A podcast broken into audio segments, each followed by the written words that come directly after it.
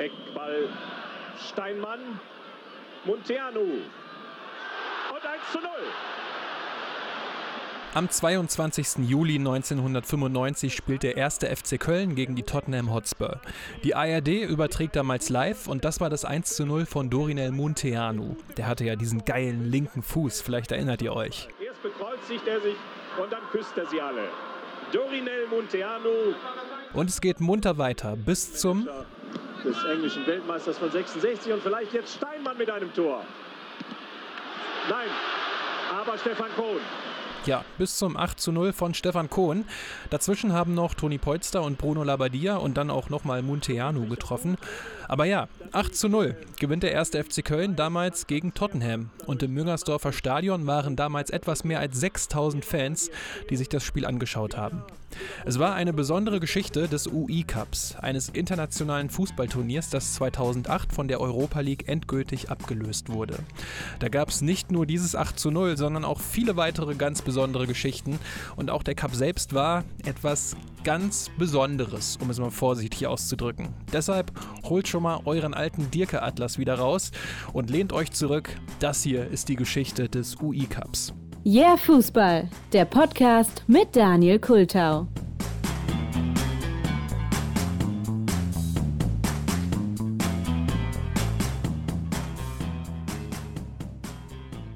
Das war der Schlusspunkt hinter eine lange, harte Bundesliga-Saison, die für diese Spieler den größten Erfolg ihrer sportlichen Laufbahn brachte. Trotz der Bitte, den Platz nicht zu betreten, war das Spielfeld in wenigen Sekunden von begeisterten Zuschauern überflutet. DFB-Präsident Dr. Hermann Gößmann der übrigens erst 20 Minuten vor Spielende im Eintrachtstadion eingetroffen war, hatte Mühe, Mannschaftsführer Achim Bäse den Silberteller, genannt die Salatschüssel, zu überreichen. 1967 wird Eintracht Braunschweig ja deutscher Meister. Damit darf Eintracht Braunschweig in der nächsten Saison auch im Pokal der Landesmeister ran. Im Pokal der Pokalsieger treten der FC Bayern München als Titelverteidiger und der Hamburger SV an. Aber 1967 gibt es auch zum ersten Mal einen neuen Pokal, und zwar den Intertoto Cup. Obwohl, so ganz neu war der auch nicht, sondern nur der Nachfolger vom, vielleicht habt ihr den Namen schon mal gehört, International Football Cup. Und der International Football Cup war vor allem für die kleineren Vereine, die es nicht in den Pokal der Landesmeister oder Pokalsieger geschafft haben, aber dadurch trotzdem mal international spielen konnten. Ab 1967 war der International Football Cup dann aber Geschichte. Er hatte wirklich eine sehr kurze Tradition und weil sich der Messepokal immer weiter für andere Mannschaften geöffnet hatte, hatte auch der International Football Cup deutlich an Bedeutung verloren. War das also das Ende? Nein, ihr könnt es euch denken, denn es gab für diese kleinen Mannschaften Unterstützung, und zwar von den nationalen Toto-Gesellschaften, also den nationalen Wettanbietern. Diese Fußball-Toto-Gesellschaften hatten in England schon eine lange Tradition. Seit den 20er Jahren gab es da Fußball-Toto. In Deutschland wurden sie nach dem Zweiten Weltkrieg gegründet, als es eben noch keine staatlichen Fördermittel für den Fußball gab. Dieser internationale Wettbewerb, der also keinen Europapokal-Rang hatte, nicht Meister, nicht Pokalsieger, nicht UEFA-Cup, ist geschaffen worden, um den Toto-Betrieb aufrechtzuerhalten über die Sommerpause. Das heißt, die Toto-Gesellschaften der Länder hatten ja immer ihre, ihre Spiele auf den Zetteln und die Teilnehmer konnten spielen und das brachte Geld, auch den Verbänden. Und dieses Geld hätte gefehlt über die Sommerpause. Und so ist so ein vergleichsweise hochrangiger Cup dann doch noch geschaffen worden. Teilweise mit Endspielen, teilweise nur in Gruppenphasen ausgetragen worden. Und da hatten alle ihre Freude dran. Das sagt Gerald Karpa, der Clubarchivist von Union Berlin, auf dem YouTube-Kanal von Union Berlin. Warum Union Berlin?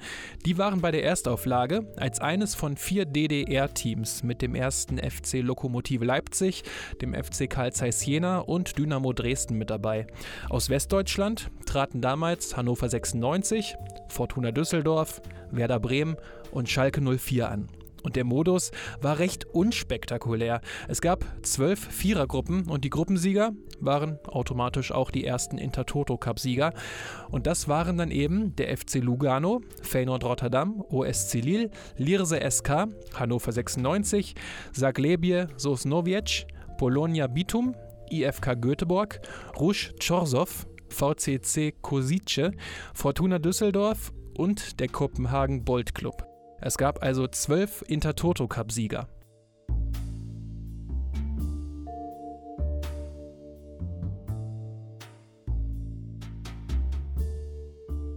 In den nächsten Jahren, da änderte sich eigentlich nur die Zahl der teilnehmenden Teams. Spanische und portugiesische Teams kamen beispielsweise dazu und so gab es mal mehr Mannschaften, mal weniger und auch mal Mannschaften, deren Namen jetzt nicht jeder direkt kannte. In dieser Woche sind in der Bundesliga die Ferien zu Ende gegangen. Es wird überall wieder fleißig trainiert und die Spieler versuchen auch in Freundschaftsspielen ihre alte Fitness wieder zu erreichen oder gar äh, zu verbessern. Einige Vereine haben allerdings einen Vorsprung, fünf Vereine. Und jetzt kommen wir genau auf das zu sprechen, was Siegfried Andrisch vorhin in den Nachrichten angesprochen hat, nämlich auf das Spiel Schalke 05 gegen äh, jetzt habe ich es vergessen. Standard Lüttich. Standard Lüttich. Dieser legendäre Schalke 05-Versprecher stammt natürlich von Carmen Thomas aus dem ZDF Sportstudio und handelt vom Intertoto-Cup-Spiel zwischen Schalke 06 und Standard Lüttich. Aber zurück zu den anderen Teams. Denn eigentlich qualifizierten sich die Teams für den Wettbewerb, die direkt hinter den UEFA-Cup-Plätzen gelandet sind. Aber die Vereine mussten auch nicht daran teilnehmen. Das heißt, wenn sie verzichtet haben, rückten halt einfach die nächsten nach. Besonders skurril wurde das dann 1993. Dynamo Dresden qualifizierte sich als Tabellen 15. der Bundesliga für den Intertoto Cup. Warum? Keine Ahnung. Ernsthaft. Ich habe nichts gefunden. Auch in der Fairplay-Wertung stand Dynamo Dresden damals nur auf Platz 15. Daran kann es also auch nicht gelegen haben. Aber naja, gegen den FC Aarau, den Wiener Sportclub, Iraklis Thessaloniki und Beta Jerusalem setzte sich Dynamo Dresden durch und gewann somit 1993 den Intertoto Cup. Dass eine deutsche Mannschaft den Intertoto Cup gewinnt, das war jetzt wirklich nichts Außergewöhnliches. Von 1988 bis 1992 gewann zum Beispiel Bayern 05 Uerdingen den Pokal viermal, was Bayern 05 Uerdingen bis heute zum Intertoto Cup Rekordsieger macht. Diese Siege stammen auch alle aus der Zeit, in der Axel Kruse damals bei Hansa Rostock den Intertoto Cup dafür genutzt hat, um 1989 vor dem Spiel gegen Kopenhagen in den Westen zu fliehen. Viele große Fußballnationen haben den Cup damals aber überhaupt nicht ernst genommen. Der Intertoto Cup war also nicht unbedingt etwas, bei dem man jetzt unbedingt dabei sein musste oder wollte. Schließlich fand er auch direkt in der Sommerpause statt, wo die Vereine ja mitten in der Vorbereitung steckten. Und es war in der Regel auch mit langen Auswärtsfahrten nach Osteuropa, Skandinavien und Co. verbunden. Deswegen haben viele englische Mannschaften auch gerne mal wirklich die Jugendteams geschickt. Zum Beispiel eben die Tottenham Hotspur 1995 nach Köln. Die UEFA wird sich fragen müssen, was sie an diesem UI-Cup zu verbessern hat, damit solch fragwürdige Leistungsvergleiche nicht unter offiziellem Mäntelchen ablaufen. Mit 8 zu 0 bezwingt der erste FC Köln im letzten UI-Cup-Spiel der Vorrunde die Juniorenmannschaft von Tottenham Hotspur 1995 ist übrigens auch das erste Jahr gewesen, in dem die UEFA nun die Leitung über den Intertoto Cup hatte. Und dadurch hieß der Cup eben UEFA Intertoto Cup oder kurz UI Cup. Und der ändert sich am Anfang durch die UEFA. Es gibt eine Gruppenphase und dann die KO-Runde, aber kein Finale denn die beiden Sieger aus den Halbfinals qualifizieren sich automatisch für den UEFA-Pokal. Und das waren im ersten Jahr Racing Straßburg und Girondin Bordeaux. Und das war für den Wettbewerb ein ziemlicher Glücksfall, denn Bordeaux kam dann direkt ins UEFA-Cup-Finale 1996, aber dann Schluss aus vorbei. Endlich hat der FC Bayern wieder einen internationalen Titel. Mensch, Franz, freu. Der FC Bayern ist UEFA-Pokalsieger 1996. Ja, Reinhold Beckmann kommentierte das Spiel damals noch in Sat 1. Die Bayern gewannen nach Hin- und Rückspiel im Finale gegen Girondin Bordeaux. Aber nachdem der Intertoto Cup auch offiziell UI Cup hieß, gab es deutlich weniger Sieger. Schließlich gab es ja auch nur wenige Plätze, um die man spielen konnte. Aber über diesen Weg qualifizierten sich dann aus Deutschland 1996 der Karlsruher SC, 1998 Werder Bremen, 2000 und 2002 der VfB Stuttgart, 2003 und 2004 Schalke 05. Der Torschütze Trojan, gutes Zuspiel, Asabor! Und das, obwohl der damalige Schalke-Manager Rudi Assauer den UI-Cup auch gerne als Döner-Cup bezeichnet hat. Welche Soße darf es sein? Gerne kräuterscharf. Und in einem Interview mal sagte, wenn wir den Döner-Cup spielen müssen, dann müssen wir eben wieder den osteuropäischen Raum beackern. 2005 hat der Hamburger SV den UI Cup dann nochmal gewonnen. Der damalige HSV-Kapitän Daniel van Beuten reckte nach dem Spiel übrigens eine gerahmte Urkunde in die Höhe. Den Pokal gab es häufig erst Wochen später per Post. Der Modus war damals ähnlich skurril. Nehmen wir mal als Beispiel den Weg des Hamburger SV 2005. Es war quasi eine K.O.-Phase mit Hin- und Rückspielen. In der ersten Runde hatte der HSV ein Freilos. In der zweiten Runde gab es zwei Siege gegen den FK Popeda Prilep aus Mazedonien. Dann in der dritten Runde zwei Siege gegen União Leiria aus Portugal. Im Halbfinale dann zwei Siege gegen den SK Sigma Olmütz aus Tschechien. Und im Finale setzte sich der HSV gegen den FC Valencia durch. Und insgesamt gab es dann eben drei UI-Cup-Sieger, also auch drei Finals. Sigma Olmütz eben kurz genannt. Die Mannschaft, die der HSV rausgeschmissen hat, sorgte 2005 übrigens auch für eine der vielen Blamagen der deutschen Mannschaften im UI-Cup. Stoß Rositzky vielleicht die letzte Chance, aber wieder fliegen alle vorbei. Borussia Dortmund liefert eine sehr bescheidene Vorstellung ab und scheidet sang- und klanglos aus. Selbst fünf Minuten Nachspielzeit reichten nicht für ein einziges Tor. Jubel in Olmütz, sie haben das Halbfinale der UEFA Intertoto-Runde erreicht. Lange Gesichter bei den Borussen. Kein Geld aus dem Europacup lässt den Schuldenberg kleiner werden. 2003 schied Werder Bremen im UI-Cup-Halbfinale außerdem gegen den FC Superfund Pasching aus, verliert dabei 0 zu 4 auswärts und ist daraufhin so sauer, dass Werder am Ende der Saison deutscher Meister wird. Jetzt ist es amtlich, ja. Edgar Steinborn pfeift ab. Wir haben einen neuen deutschen Meister. 2006 gab es dann eine nächste Neuerung im Modus. Um die Reisekosten zu sparen, wurden die Vereine in Nord-, Mittel- und Südeuropa eingeteilt. Am Ende gab es dann elf Sieger, die dann in der zweiten Runde des UEFA-Pokals eingestiegen sind. 2006 gehörte dann Hertha BSC zu den Siegern, 2007 der Hamburger SV und da gab es eine ganz besondere Premiere, die uns heutzutage nicht mehr wirklich aus den Hockern reißt. Aber damals war es was völlig Neues. Und zwar hat der HSV sein Auswärtsspiel gegen Dacia Chisinau aus Moldawien live im Internet übertragen. Das war damals was ganz Neues. Nur da gab es das Spiel dann zu sehen. Wie viele sich aber das 1 zu 1 zwischen Dacia Chisinau aus Moldawien und dem Hamburger SV im Internet angeschaut haben, ist nicht klar. 2008 hat der VfB Stuttgart dann nochmal den UI Cup gewonnen. Der VfB verlor dabei sein Hinspiel mit 1 zu 0 beim FK Saturn Ramenskoje in Russland. Möglicherweise war das die Geburtsstunde dieses legendären Fangesangs. Stuttgart international, kann man nur besoffen sehen. Aber ging dann ja nochmal gut aus. Der VfB Stuttgart hat sich im Rückspiel dann nach Verlängerung doch noch durchgesetzt. Seinen Tor für den VfB. Zwei Minuten später Eckball Schimak, Kedira und wieder Marika.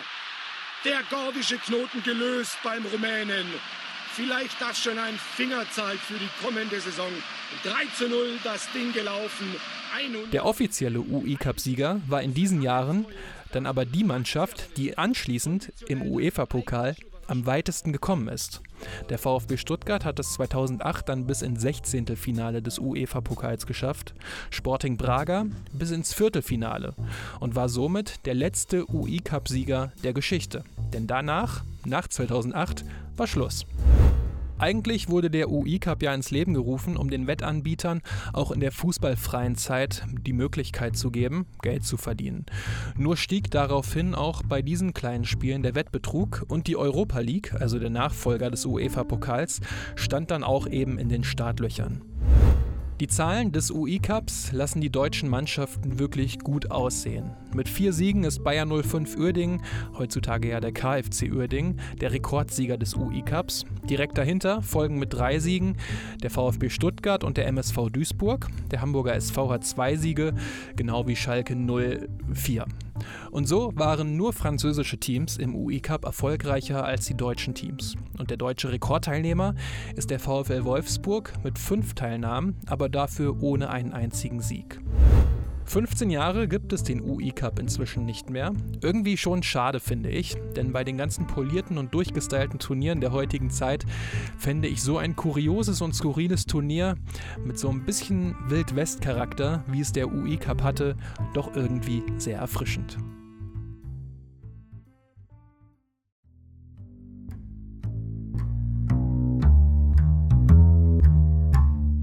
So, das war die Episode zur Geschichte des UI-Cups und da muss ich mal eine ganz persönliche Story erzählen, denn früher ähm, als kleiner Steppke, wie man so schön sagt, habe ich die Bundesliga-Tabellen wirklich über den ARD-Teletext äh, schon studiert. Äh, also das kann man schon Studium nennen.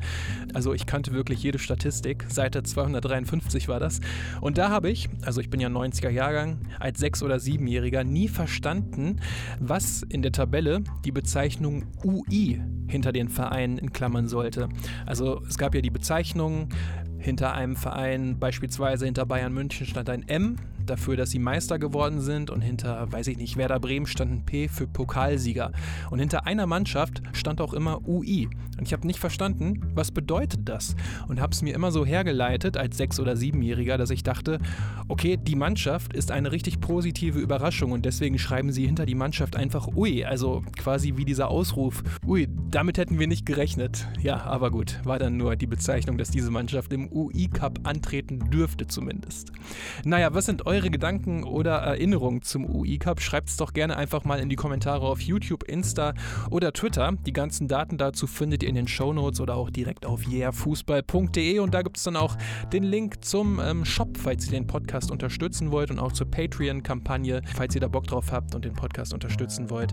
Wäre ich euch sehr, sehr dankbar. Ansonsten hilft es natürlich aber auch mega, wenn ihr den Podcast einfach auf euren Podcatchern eine gute Bewertung gibt, ihn abonniert und weiterhin zuhört da würde ich mich auch weiterhin sehr, sehr dolle drüber freuen. Ansonsten vielen lieben Dank fürs Zuhören, macht's gut und bis zur nächsten Episode.